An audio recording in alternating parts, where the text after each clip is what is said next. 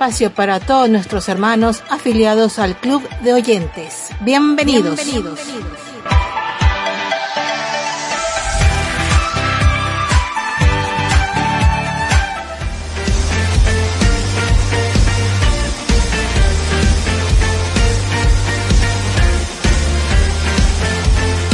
Muchas bendiciones y saludos afectuosos a todos nuestros hermanos oyentes de Radio Vida Esperanza Estéreo. Es una bendición poder llegar hasta ustedes con una palabra de Dios, con información y con situaciones prácticas que les pueden servir. Muchos saludos especiales a todos nuestros hermanos de Sudamérica, Centroamérica, parte de Norteamérica y el Caribe que nos sintonizan. Esperamos que estén pasando un día eh, con la fortaleza del Señor, con la ayuda del Señor y que en toda situación que estén atravesando, la mano poderosa del Señor sea en esa situación. Dice un pensamiento de Thomas Manton. Un vistazo rápido a la verdad sin meditar en ella no lleva nada a la perfección. Es como una gallina que deja su nido antes de tiempo. Nunca logra empollar sus polluelos. Y por supuesto cuando tomamos la palabra de Dios sin discernirla, sin meditarla, sin hacerla una verdad en nuestras vidas, pues no sirve de nada, es simplemente letra muerta. No va a generar cambios, no va a generar una transformación de nuestro carácter ni transformación en nuestras vidas. Siempre la palabra del Señor debe ser meditada, discernida y siempre pidiéndole a Dios que nos dé la sabiduría para entenderla.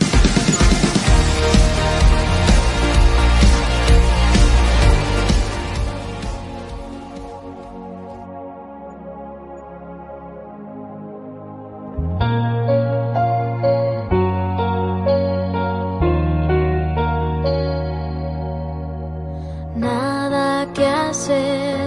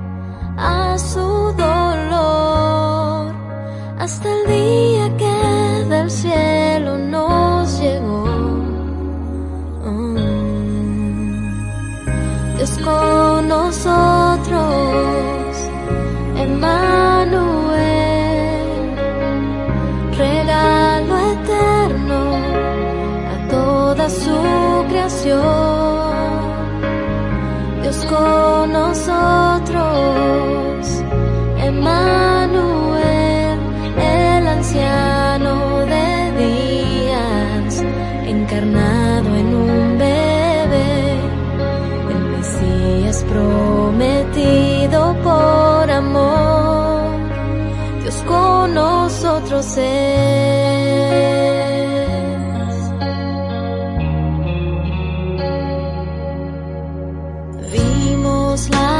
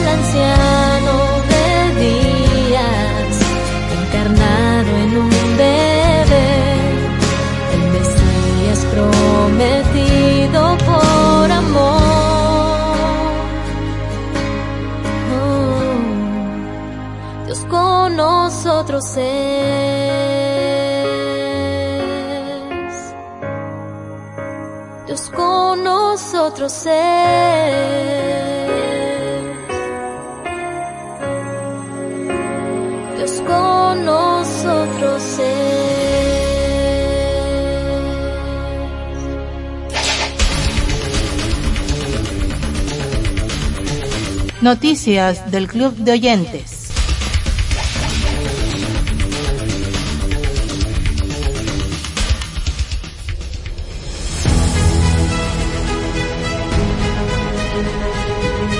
Homosexual encuentra Biblia en basura de la prisión y queda impactado.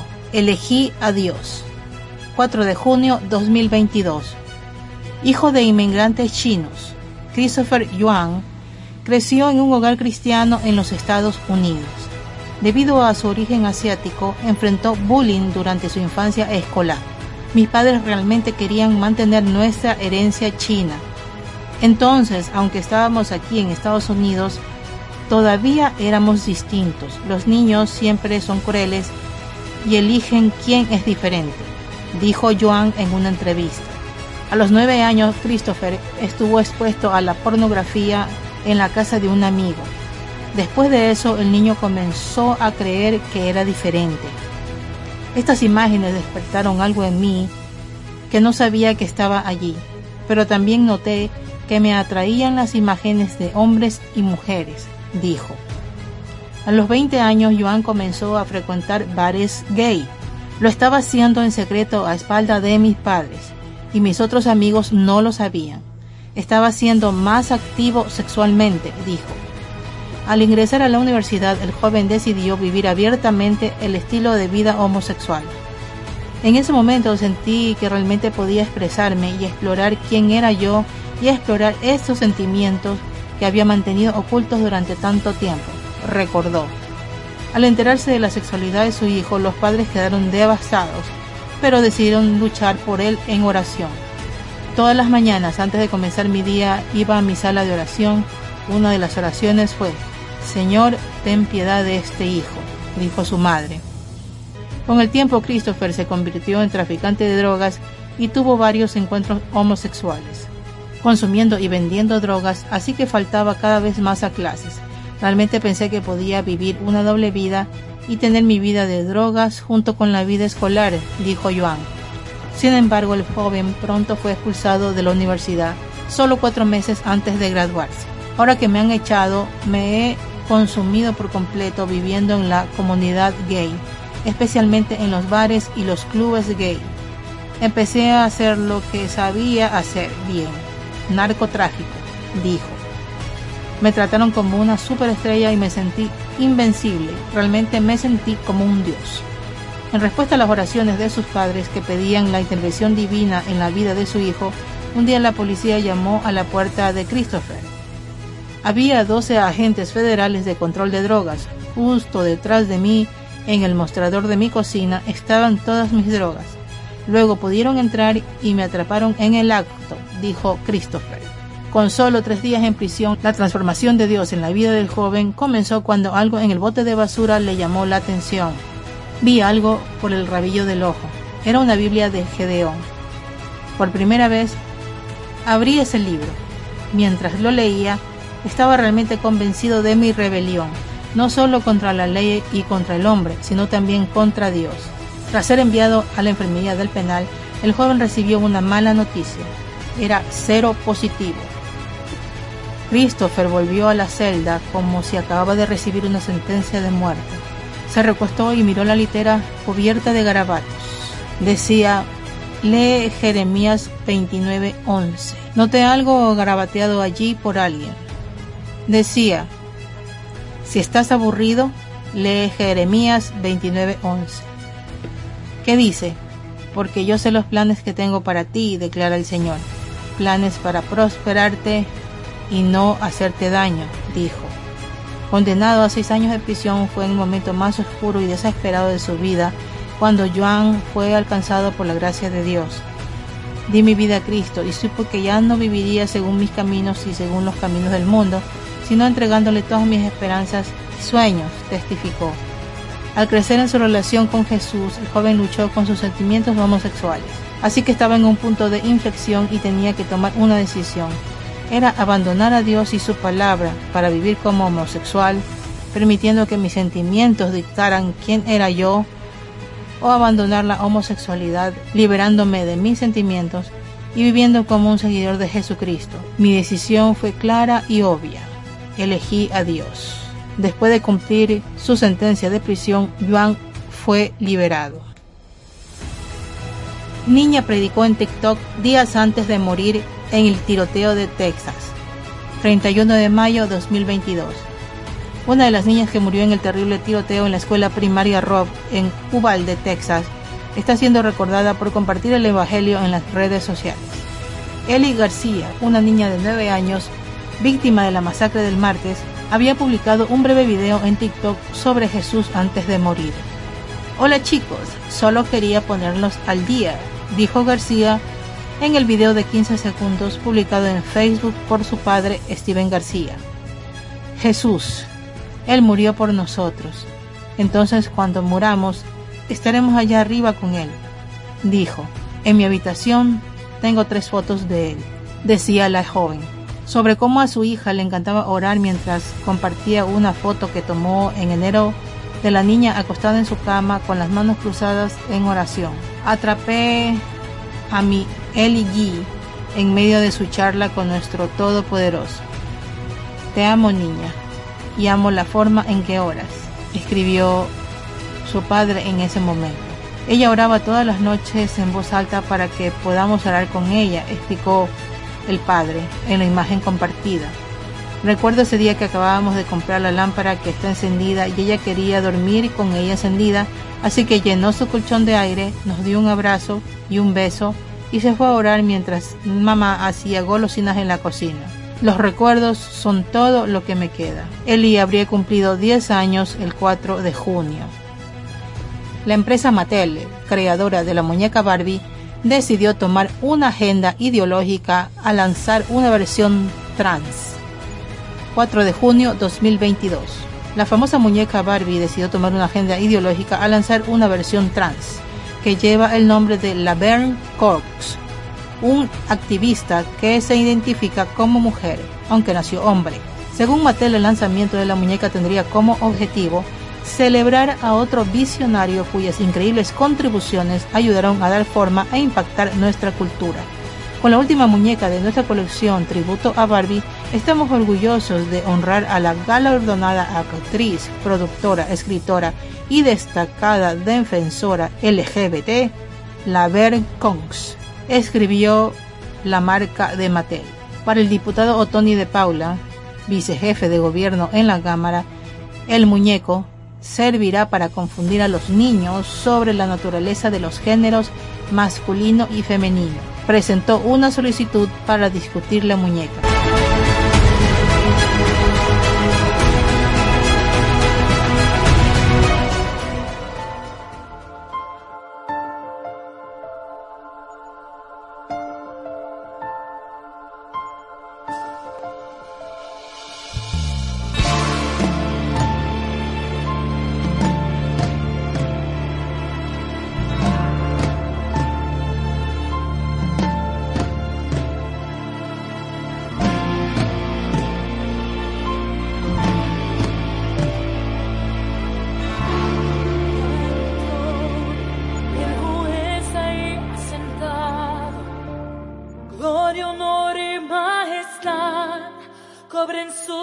santuario, delante de los ángeles, en alerta para actuar. Él es mi juez, Él es mi juez.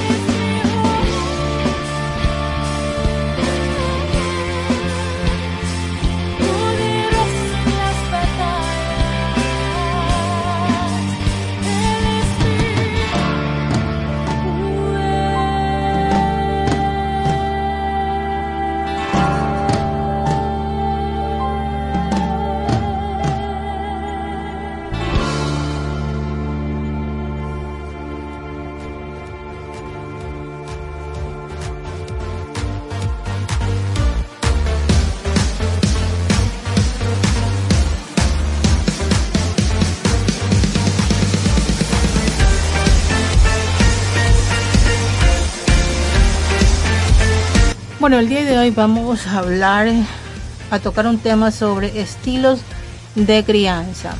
Esto es algo muy importante, eh, unas pautas básicas, sobre todo para los que son padres o inclusive maestros, los hermanos que manejan lo que son las escuelas dominicales, pues eh, son pautas muy importantes de conocer.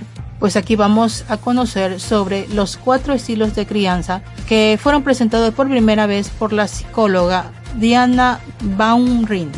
Estilos de crianza. En teoría, solo hay cuatro estilos de crianza.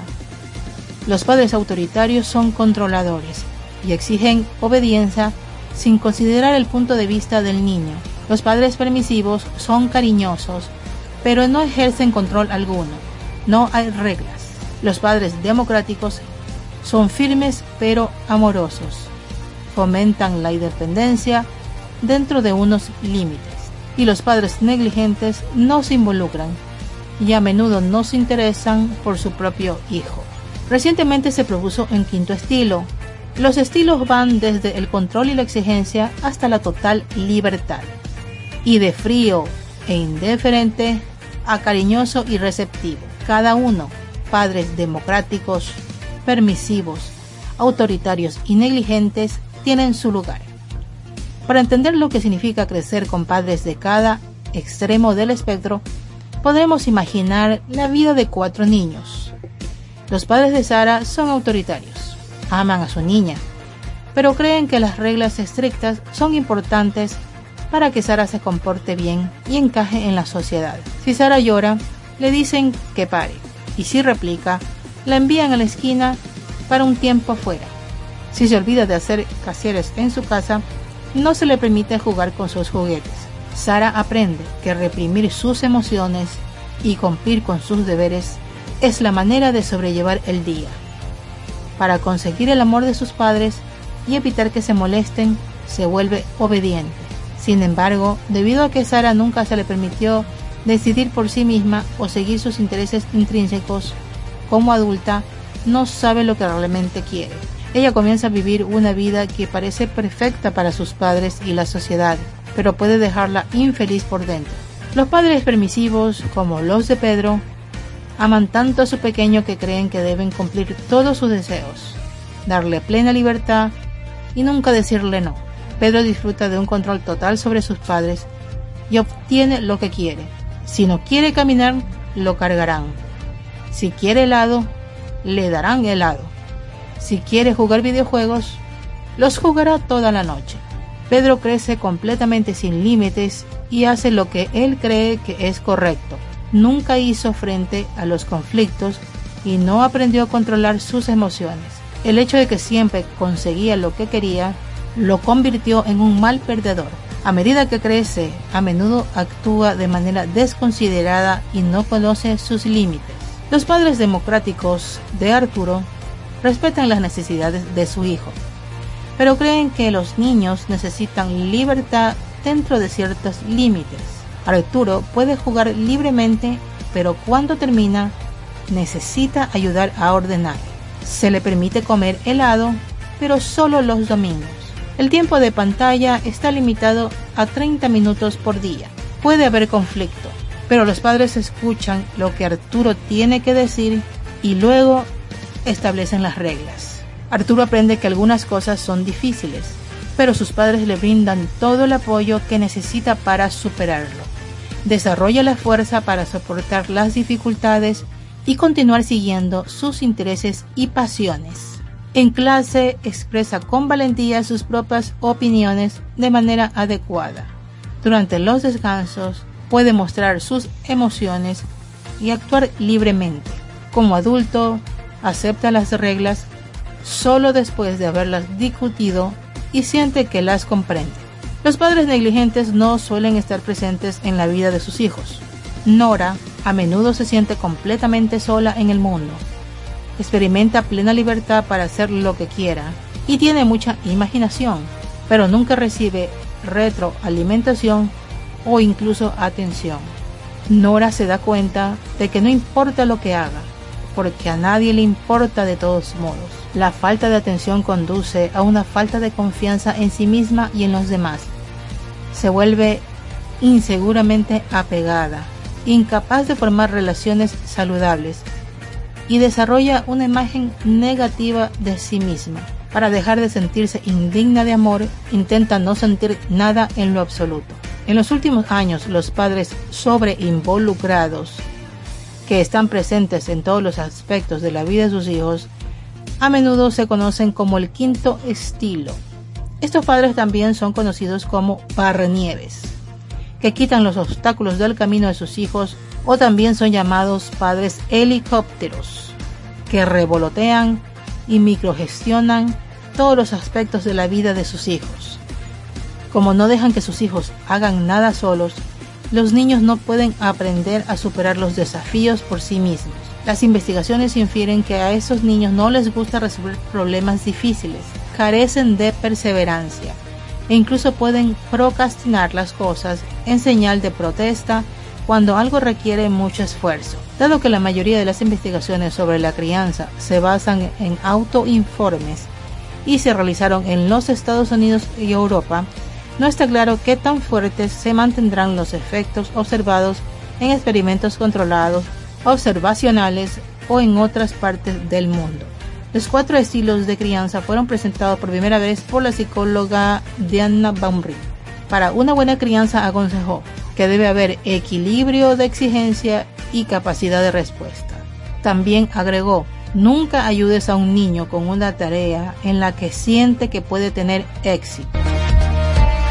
Bueno, estos estilos de crianza eh, hay que tenerlos muy presentes, aún mucho más todos los hermanos que tienen hijos en etapa de desarrollo. Es importante conocer estos estilos para no caer en los errores eh, de los extremos, ni ser padres permisivos, ni ser padres autoritarios en los cuales el chico no puede ejercer su opinión o su criterio. Todo debe ser eh, llevado con un equilibrio sano y sabio. Sabemos que en la palabra de Dios podemos encontrar todas las pautas en las que los chicos deben ser eh, educados, porque sabemos que para todas las cosas en la vida el Señor nos da sabiduría. Cuando se la pedimos, el Señor nos da abundantemente. Entonces es importante no cometer esos errores de crianza que pueden ser nefastos. No solamente traer consecuencias negativas en el momento, en la vida actual de los hijos, de los niños, sino también a futuro. Y pues toda la manera en la que se eduque al chico es lo que este niño eh, va a ser en el adulto. Sabemos que el tiempo de crianza, la etapa de desarrollo, es lo que va a formar el adulto de mañana. Así que es muy importante que el Señor nos dé sabiduría para no cometer estos errores. Y pues esperamos que estas pautas le hayan servido de alguna manera para tener un poco más claro sobre las formas de crianza y las formas en las que no se debe educar a los hijos. Hay que tener mucho cuidado de no caer en los extremos.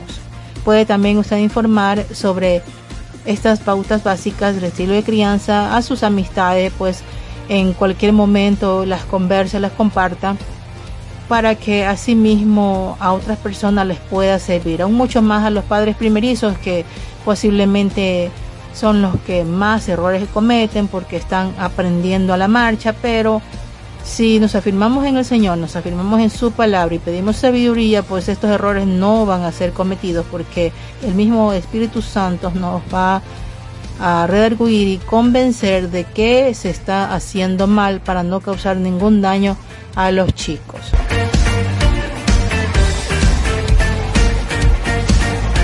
Bueno, quiero compartir eh, el versículo del día de hoy, esperando que el Señor traiga una palabra rema a sus vidas. Encontramos en Juan capítulo 14 versículo 26.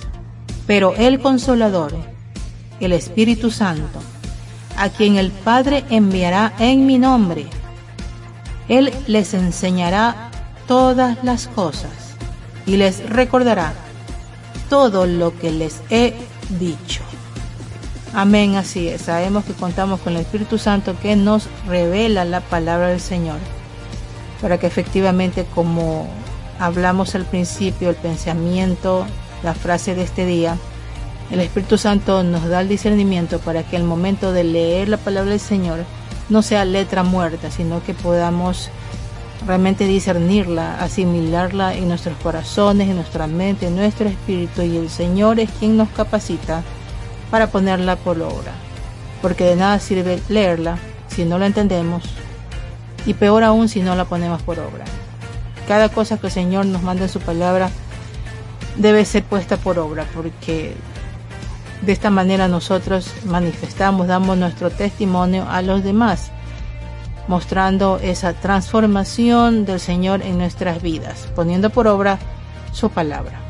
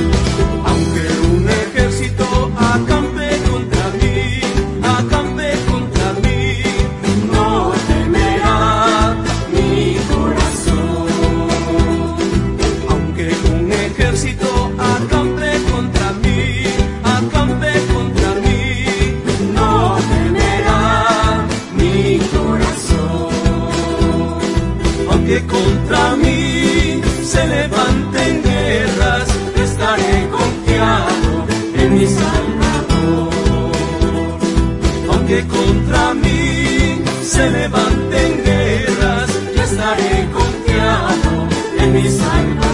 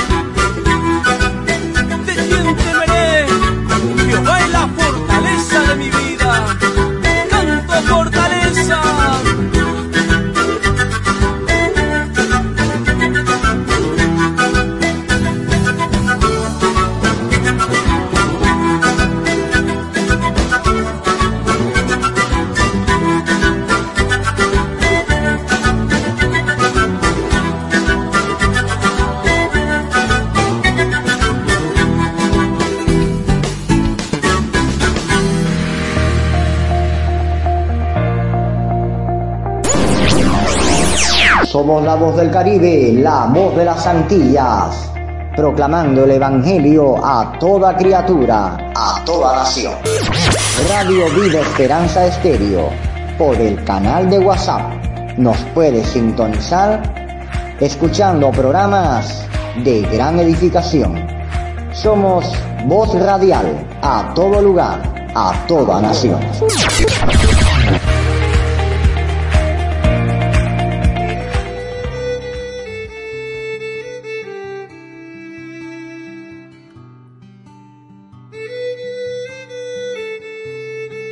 Audio libro Cámbiame Señor por Evelyn Christensen. Algunos puntos específicos sobre cómo podía yo cambiar comenzaron a surgir durante esos 14 meses mientras escudriñaba las escrituras. Recuerdo una vez me levanté temprano en un condominio de Fort Lauderdale en Florida y me dediqué a luchar para entender lo que Dios había querido decirme cuando me dio Romanos 12:2 el mes anterior. No os conforméis a este siglo, sino transformaos por medio de la renovación de vuestro entendimiento, para que comprobéis cuál sea la buena voluntad de Dios, agradable y perfecta. El 29 de diciembre de 1969 escribí en el margen de mi Biblia, transformaos, la misma palabra que se usa con respecto a la transfiguración de Cristo. Quería Dios que yo cambiara en forma tan dramática como cambió Cristo en el monte de la transfiguración, cuando su rostro brilló como el sol y sus vestiduras se hicieron blancas como la luz. Luego escribí cambiada, de gusano a mariposa. Casi me sentía como el sorprendido gusano que había visto en un cartel. Al ver que una mariposa se remontaba por encima, el gusano decía, ¿quién? ¿Que yo cambie? Luego escribí en el margen de mi Biblia junto a Romanos 12.2, pronombres. ¿Me quiere Dios a mí? Los pronombres eran muy personales. Los encerré en un círculo. No había equivocación. Dios no quería hablarle a mi marido ni a mis hijos, sino a mí. Luego escribí en mi Biblia una abrupta nota, periodo de madurez espiritual. Sí, eso era lo que significaba cambiar. Ser un ser maduro con Él, como Él. Comprobar cuál sea la buena voluntad de Dios, agradable y perfecta para mí. Dios también me dijo en qué no debía cambiar yo.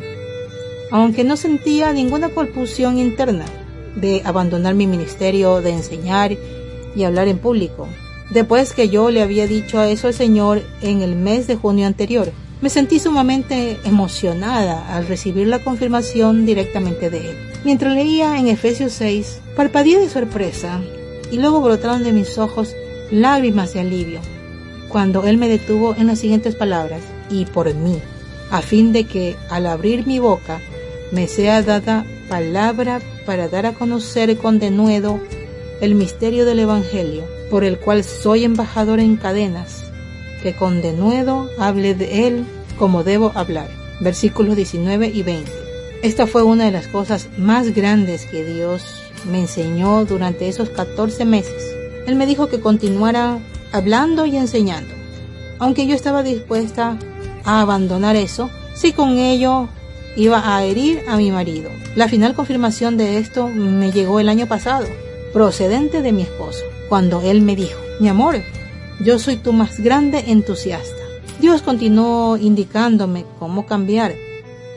El 18 de febrero de 1969 leí en Gálatas 2.20, con Cristo estoy juntamente crucificado y ya no vivo yo, mas Cristo vive en mí. Y lo que ahora vivo en la carne, lo vivo en la fe del Hijo de Dios, el cual me amó y se entregó a sí mismo por mí. Así que escribí, el ego se mueve hacia un lado. Cristo es el centro en mí. Había llegado a ser obvio el cómo del cambio. Yo debía permitir que Cristo viviera en mí para que me transformara a la imagen de sí mismo. Hubo muchas instrucciones específicas, pero Filipenses 2.3 fue muy significativa para mí en ese tiempo. Nada hagáis por contienda o por vanagloria, antes bien, con humildad, estimando cada uno a los demás como superiores a él mismo. Así que yo anoté, humildad, abril de 1969. Dios aún me dio cierta confirmación en cuanto a aprender en silencio a través de Kurt, mi hijo de 11 años de edad. En enero, mientras leíamos los dos, ¿no es sorprendente lo que uno puede aprender cuando no discute? Ese fue su comentario sobre Filipenses 2.14, que dice, hacer todo sin murmuraciones y contiendas. Mi mente se estaba renovando. Parecía que Dios me reconfortaba por medio de un versículo de la Escritura en mi lucha para cambiar, para llegar a ser más como Cristo. En febrero tuve un apretado programa de compromisos para hablar en público y cuando llegué al retiro de Monte Hermón, California, me sentí absolutamente agotada. Oré fervientemente a Dios para que me cambiara antes del banquete del sábado. Dos días después, luego de un rejuvenecimiento casi milagroso para el banquete, marqué el siguiente versículo en la Biblia estando persuadidos en esto, que el que comenzó en vosotros la buena obra, la perfeccionará hasta el día de Jesucristo. Filipenses 1:6. Un versículo que solo pude comprender posteriormente me impulsó a escribir yo en el margen el primero de febrero de 1969. Así como Pablo, ¿sería yo una sierva más efectiva de Jesús después de esto? Sería más efectivo mi ministerio para Cristo a causa de la experiencia de esos 14 meses. Quiero que sepáis, hermanos, que las cosas que me han sucedido han redundado más bien para el progreso del Evangelio. Filipenses 1, 12. Fin del fragmento de hoy.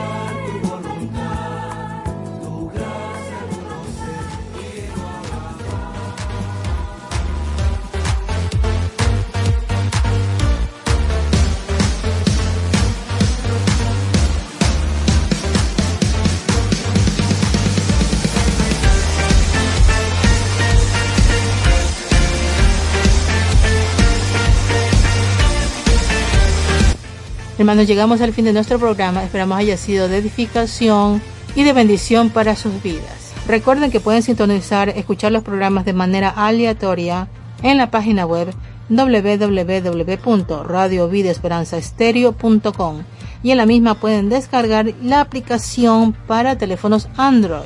Los esperamos en el siguiente programa y esperamos que nos sigan apoyando, contando con sus oraciones que son muy importantes porque son las oraciones lo que mantienen toda la obra que hacemos para el Señor.